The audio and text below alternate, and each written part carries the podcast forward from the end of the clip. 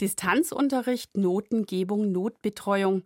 Politiker diskutieren in der Pandemie oft über die Betreuung und Beschulung von Kindern. Aber wie erleben junge Menschen selbst die Pandemie ohne Freunde, Freizeitangebote, Familienfeiern? Wie wirkt sich der Lockdown auf ihre Seele aus? Das wollte ich von Kinderärztinnen, Psychiatern, Familienhelferinnen erfahren und vor allem von den Kindern selbst.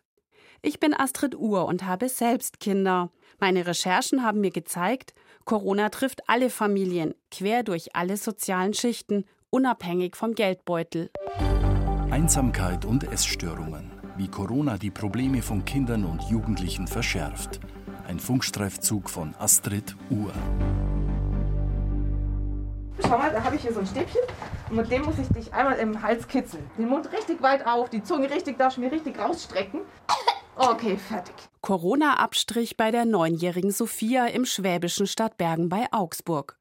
Kinderärztin Simone Heyer trägt Schutzkleidung am ganzen Körper, einen weißen Overall, Maske, Brille. Ja, die Kinder erschrecken natürlich, wenn man in dieser Montur in die Zimmer kommt. Und naja, man sieht es ja, wir sehen ja eigentlich aus wie die Schneemänner und das sage ich dann eigentlich auch immer. Und manche können dann sogar lächeln. In der Woche werden in der Praxis etwa 60 Tests gemacht. Davon waren bislang etwa 2 Prozent positiv. Viele Kinder haben Angst vor dem Test, vor dem schmerzhaften Bohren in Nase oder Hals und sie haben Angst, selbst mit Corona infiziert zu sein. Auch Franziska Förster besucht heute die Arztpraxis im Augsburger Westen. Sie hat ihre zwei Söhne dabei, beides Kindergartenkinder. Der vierjährige Julian hat Husten, aber Mutter Franziska Förster ist entspannt. Wir hatten im Frühjahr schon einen positiven Fall in der Familie, und zwar war das der Janis mit seinen zwei Jahren, der positiv getestet wurde. Und dementsprechend waren wir dann mit der gesamten Familie zwei Wochen in Quarantäne. Janis hatte einen milden Krankheitsverlauf, Gott sei Dank. Weder Eltern noch Bruder haben sich angesteckt. Trotzdem achtet die Familie auf die Hygieneregeln, wie Julian und Janis erklären. Ich tue Abstand halten und gut Hände waschen. Anne sollte Kindergarten auch Hände gewaschen. Mutter Franziska Förster ist froh, dass ihre Kinder auf Hygiene achten.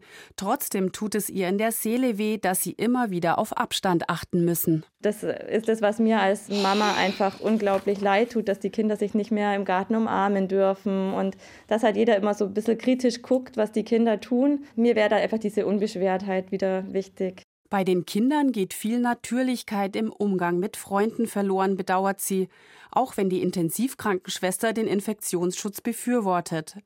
Janis und Julian besuchen die Kita Notbetreuung. Sie mögen ihre Erzieherinnen, dafür ist die Familie dankbar. Kita-Kinder kommen in der Regel gut durch die Corona-Krise, meint Kinderärztin Simone Heyer. Schulkinder hätten es schon schwerer. Sie würden die Freiheitseinschränkungen mehr wahrnehmen. Im November hatten Politiker die Regelung überlegt, dass ein Kind in seiner Freizeit nur noch ein anderes Kind treffen dürfe.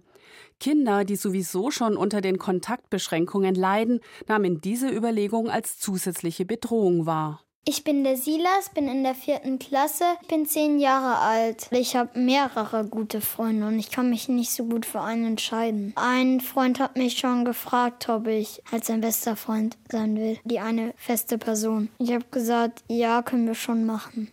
Ich habe mir gedacht, die anderen sind wahrscheinlich traurig. Ich habe ungefähr fünf Freunde, also beste Freunde bin der Leonhard, ich bin 13 Jahre alt und gehe in die siebte Klasse. Ich finde es definitiv zu scharf gegriffen, dass man sagt, insgesamt nur noch eine Kontaktperson, weil es mir persönlich oder auch richtig vielen Freunden so geht, dass sie eben nicht nur einen besten Freund haben, sondern eventuell zwei beste Freunde, mit denen die sich richtig oft treffen. Die 46-jährige Sabine erlebt die Auswirkungen der Corona-Pandemie von zwei Seiten, als Mutter und als Erzieherin. Sie lehnt die Ein-Freund-Regel ab. Dadurch entstehen Konflikte in den Freundschaften. Das finde ich ganz schwierig. Also ich finde nicht, dass man das von Kindern verlangen sollte. Die haben sowieso schon sämtliche Belastungen durch die Corona-Zeit zu tragen. Das sollte man ihnen nicht auch noch antun. Außerdem, was geschieht mit den Kindern, die nicht zum besten Freund, zur besten Freundin ausgewählt werden? Dann kam sie doch nicht, die Begrenzung auf einen Spielkameraden. Aber Kontaktbeschränkungen und Distanzunterricht über viele Wochen sind auch eine Herausforderung. Besonders schwer haben es nach Ansicht von Kinderärztin Simone Heyer die Jugendlichen. Ihnen würden viele schöne Erlebnisse genommen. Mit dieser Einschätzung trifft sie einen wunden Punkt, bestätigen meine jungen Interviewpartner. Ich bin die Alessia, ich bin 14 Jahre alt und in der 9. Klasse. Es nervt an Corona, dass ich nicht mehr mit meinen Freundinnen ins Kino gehen kann oder shoppen gehen kann. Ich hätte jetzt auch in der Schule ein Praktikum gehabt, das fällt jetzt auch leider aus, finde ich sehr schade. Ich hätte bei einer Tierarztpraxis ein Praktikum gemacht, das hätte mir bestimmt sehr gut gefallen. Ich bin der Jonathan, ich bin 17 Jahre alt und besuche die 12. Klasse eines Gymnasiums. An Corona stört mich eben am meisten, dass eben Vereine geschlossen haben und man so nicht mehr zum Fußballtraining gehen kann und auch die Fitnessstudios mussten ja schließen. Dementsprechend ist man eben auch dazu angehalten, viel Zeit zu Hause zu verbringen, was es halt zurzeit ziemlich schwierig bzw. langweilig macht.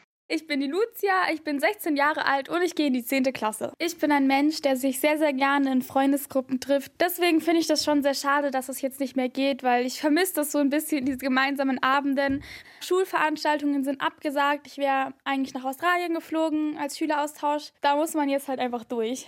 Junge Menschen brauchen ihre Peer Group, ihre Kontakte mit Gleichaltrigen, um sich als soziales Wesen zu entwickeln, um sich mit anderen auszutauschen, eigene Interessen zu entdecken. Doch all das geht im Moment nicht und das hat Folgen.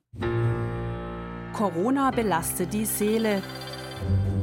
Eine repräsentative Studie der Universitätsklinik Hamburg-Eppendorf zeigt, psychische Auffälligkeiten haben sich seit dem ersten Lockdown im Frühjahr 2020 bei Kindern nahezu verdoppelt.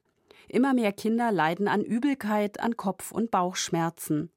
Vor allem Kinder aus Familien mit niedrigem Bildungsabschluss, engen Wohnverhältnissen oder Migrationshintergrund reagieren häufiger mit psychischen Auffälligkeiten. Aber längst nicht nur diese. Wie geht es den Kindern und Jugendlichen konkret in Bayern? Das möchte ich von allen bayerischen Jugendämtern wissen, denn dort laufen die Rückmeldungen aus der Praxis zusammen. Zum Beispiel die Erfahrungen von Streetworkern, Schulsozialarbeiterinnen, Betreuern aus Kinderheimen, von ambulanten Erziehungshelferinnen, die Familien besuchen. Nachgefragt habe ich auch bei der kirchlichen Jugendhilfe von Caritas und Diakonie. Freunde zu verlieren, Oma und Opa nicht mehr zu sehen, einsam zu sein, das sind aktuell die größten Sorgen junger Menschen. Darin sind sich die Mitarbeiter der Jugendhilfe einig, die von mir befragt wurden. Sozialarbeiter der Caritas München geben zudem zu bedenken, die Erfahrung, dass es schlecht und gefährlich ist, anderen Menschen nahe zu kommen, kann das Grundvertrauen der Kinder erschüttern und sich negativ auf die Beziehungsfähigkeit auswirken. Jugendliche sorgen sich auch um ihren Lernerfolg, so die Rückmeldung der Jugendämter. Insbesondere leistungsschwache Schülerinnen und Schüler drohen weiter zurückzufallen. Die technische Ausstattung und die Unterstützung der Eltern seien sehr unterschiedlich. Die Stadt Bayreuth meldet, dass beim Thema Homeschooling Kinder aus sozial schwachen Familien weiter zurückfielen, und zwar sehr deutlich.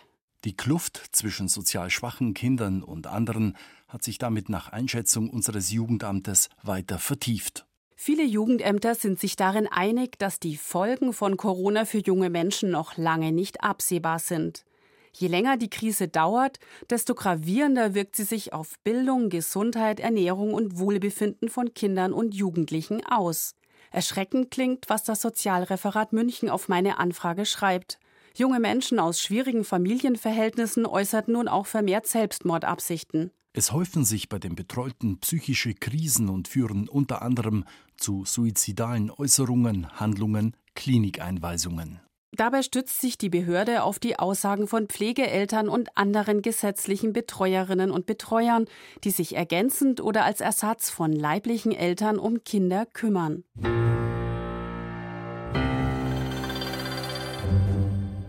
Sigrid Aberl ist Chefärztin der Klinik für Kinder- und Jugendpsychosomatik in München-Schwabing. Wir beobachten hier in der Klinik eine Zunahme an Anfragen von Patienten mit Essstörungen, vor allem auch mit einer deutlichen Erkrankungsschwere, die viel stärker abgenommen haben. Eine ihrer Patientinnen ist Elena. Die 15-Jährige lebt mit ihrer Familie am Starnberger See. Ihre Hobbys? Reiten, Tennis, Freunde treffen. Sie hat Spaß und Erfolg in Sport und Schule bis im Frühjahr 2020 das Coronavirus Bayern erreicht. Corona hat mein Leben verändert, indem halt so meine Tagesstruktur voll weggebrochen ist, sage ich mal. Also Ich habe halt gar keine Freunde mehr getroffen. Ich habe mich total zurückgezogen. Mit dem Essen wurde es immer schwieriger. Als im Lockdown die Schule schließt, Freizeitangebote nicht mehr stattfinden, hat sie plötzlich Zeit, viel Zeit. Sie beginnt, Kalorien zu zählen, weniger zu essen. Von ihren Freunden zieht sie sich zurück. Ihre Familie sorgt sich. Elena beginnt eine Psychotherapie. Doch es hilft nichts. Die hübsche Teenagerin mit den langen Haaren und braunen Augen nimmt weiter ab. Bei einer Größe von 1,67 Meter wiegt sie nur noch 39 Kilo. Dann habe ich selber für mich entschieden, dass ich einfach es zu Hause nicht mehr schaffe und einfach mir Hilfe holen möchte. Zusammen mit ihren Eltern entscheidet sich die 15-Jährige für eine stationäre Therapie in der München Klinik für Kinder- und Jugendpsychosomatik. Bei Jugendlichen kann die Einsamkeit Probleme verschärfen, die sie vorher schon hatten, wie bei Elena. Solange sie zur Schule ging, war sie beschäftigt, wurde durch Mitschüler und Lehrer zum Essen motiviert. Im Lockdown hatte sie Zeit zum Kalorienzählen, auch wenn es noch keine offiziellen Zahlen gibt. Chefärztin Sigrid Abal beobachtet, dass sich jetzt so viele Jugendliche wie nie zuvor mit Essstörungen in der Klinik melden. Elena ist mittlerweile wieder daheim. Nach sieben Monaten Klinik hat sie ein fast normales Essverhalten. Sie liegt nur knapp unter ihrem Zielgewicht von 54 Kilo. Mit Hilfe von Psychotherapie, Ernährungstherapie, Körper- und Kunsttherapie hat sie gelernt, auf ihre Bedürfnisse zu achten Hunger zu fühlen, Konflikte zu lösen. Denn hinter einer Essstörung können sich verschiedene psychische Konflikte verstecken, wie Leistungsdruck oder familiäre Probleme. Noch fällt es Elena schwer, mit ihren früheren Freunden über ihre Magersucht zu reden. Ich kann nichts für die Erkrankung und ich habe es mir auch nicht ausgesucht und es sucht sich kein Mensch aus, dass er krank wird oder eine psychische Erkrankung bekommt. Und ich meine, es ist ja auch heilbar und ja, ich wünsche es einfach schon für jeden, dass er sich Hilfe holt. Corona wirkt offenbar wie ein Brennglas. Probleme, die vorher schon da waren, verschärfen sich. Der Lockdown hat den Familienalltag verändert. Kinder und Eltern verbringen nun viel mehr Zeit zu Hause. Das führt oft zu mehr Medienkonsum, zu mehr Konflikten, manchmal auch zu häuslicher Gewalt. Ein negativer Kreislauf. Gerade das Gewaltproblem lässt sich während des Lockdowns schwer fassen. Wenn Kinder nicht zur Schule, zur Kita gehen, dann fällt es auch nicht so leicht auf, wenn sie misshandelt werden. Die Jugendämter sagen zwar, den offiziellen Zahlen nach habe die Gewalt bisher nicht zugenommen, aber die Dunkelziffer, das räumt das Amt für Kinder, Jugend und Familie der Stadt Augsburg ein, sei vermutlich hoch. Im Lockdown haben Schul- und Jugendsozialarbeiterinnen und Sozialarbeiter weniger Kontakt zu Betroffenen. Insgesamt sei der Stresslevel in vielen Familien aber sehr hoch. Corona-bedingt können auch noch wirtschaftliche Sorgen dazu kommen, wenn die Eltern in Kurzarbeit sind oder ihr Arbeitsplatz bedroht ist. Hilfe bei familiären Problemen bieten Erziehungsberatungsstellen und die Einrichtungen der Kinder- und Jugendhilfe, auch während des Lockdowns. Die Staatsregierung hat diese Einrichtungen im Dezember als systemrelevant eingestuft. Auf meine Anfrage, ob das Jugendhilfesystem weiterhin funktioniere, antwortet die Stadt Nürnberg, Trotz Einschränkungen funktioniere das System, auch dank digitaler Kommunikation, um Infektionsrisiken zu minimieren. Sie könne aber eine pädagogische Interaktion nicht ersetzen. Das betont auch die Stadt Nürnberg. Sie haben aktiv Hilfe gesucht. Andrea und Ralf Reichhardt aus dem oberbayerischen Plining mit den Kindern Max Emanuel neun Jahre und Lara Sophie elf Jahre. Vor einem Jahr hatte die 44-jährige Mutter einen schweren Bandscheibenvorfall. Kurz danach begann die Corona-Pandemie. Du willst was zum Essen machen, aber du bist einfach irgendwann so erschöpft, dass es nicht mehr geht. Dann ist natürlich auch nicht weit, dass man mal zwei Tage im Bett liegt und heult. Die Mutter sucht Hilfe bei der evangelischen Kinder- und Jugendhilfe Feldkirchen. Sozialpädagogin Lisa Kekule unterstützt Familie Reichert nun einmal pro Woche. Die größte Herausforderung für die Familien ist zurzeit, dass einfach die Betreuungsmöglichkeit, die sonst durch die Schule gegeben ist, wegfällt und dadurch einfach die Alltagsstruktur sehr leidet. Sie plant mit der Familie den Tag, spielt mit den Kindern im Rahmen des Infektionsschutzgesetzes. Die Sozialpädagogin hilft auch mal bei den Hausaufgaben. Heute spielt sie mit Max Emanuel und Lara Sophie im Turnraum der Feldkirchner Jugendhilfe Basketball. Wir haben halt ein bisschen mehr Bewegung und das finde ich einfach schön. Also seit die Lisa da ist, finde ich es eben sehr gut, dass Mama und Papa auch mal mehr Zeit immer alleine haben, weil sie sagen dann, wenn wir wiederkommen, auch schon immer, es ist sehr entspannt ohne euch, aber ohne euch ist es auch irgendwie doof. Vorausgesetzt, Familien nehmen die Hilfe an, können Erziehungshelferinnen wie Lisa Kikule entlasten, Konflikte lösen, Gewalt vorbeugen – das ist jetzt im Lockdown besonders wichtig, wenn Familien viel Zeit zusammen verbringen, weiß Münchens Sozialreferentin Dorothee Schiwi. Wir haben auch neue Formen der Kontaktaufnahme etabliert. Wir gehen mit Familien tatsächlich im Park spazieren oder machen Videokonferenzen. Aber wenn es hart auf hart kommt, gehen die Kolleginnen natürlich auch weiterhin in die Familien hinein. Sozialarbeiter versuchen also weiterhin wachsam zu sein, vor Ort zu sein, wo das Kindeswohl gefährdet ist. Zur Corona-Situation gehört aber auch, dass Recherchen des BR im April und im Juni 2020 ergeben haben, dass Hausbesuche wegen des Infektionsschutzes sehr erschwert sind und die Jugendämter weniger Einblicke in Familien haben als normalerweise. Auch Lisa Kekule hat im ersten Lockdown kaum Hausbesuche gemacht. Mittlerweile wechselt sie ab mit Besuchen, Telefonaten, Treffen draußen. Hauptsache irgendwie in Kontakt bleiben. Mit Familie Reichert hat sie feste Familienzeiten zum Essen, Spielen für Schule und Medien vereinbart. Das gibt Halt und schafft Freiräume, zum Beispiel für einen Familienspaziergang im Schnee. Eltern, Fürsorgeberechtigte, gesetzliche Betreuerinnen, Sozialarbeiter, Familienhelferinnen und Lehrer. Auf ihr Engagement für junge Menschen kommt es nun an. Dieser Einsatz muss auch von den Politikern unterstützt werden, finanziell und ideell, zum Wohl der Kinder. Die Politik muss erkennen, dass nicht nur die Wirtschaft von der Pandemie betroffen ist, sondern in einem großen Ausmaß auch die junge Generation.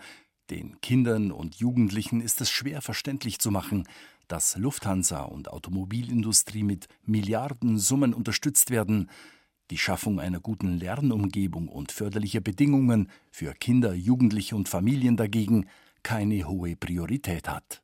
Fordert der Caritasverband der Erzdiözese München und Freising. Einsamkeit und Essstörungen, wie Corona die Probleme von Kindern und Jugendlichen verschärft. Ein Funkstreifzug von Astrid Uhr.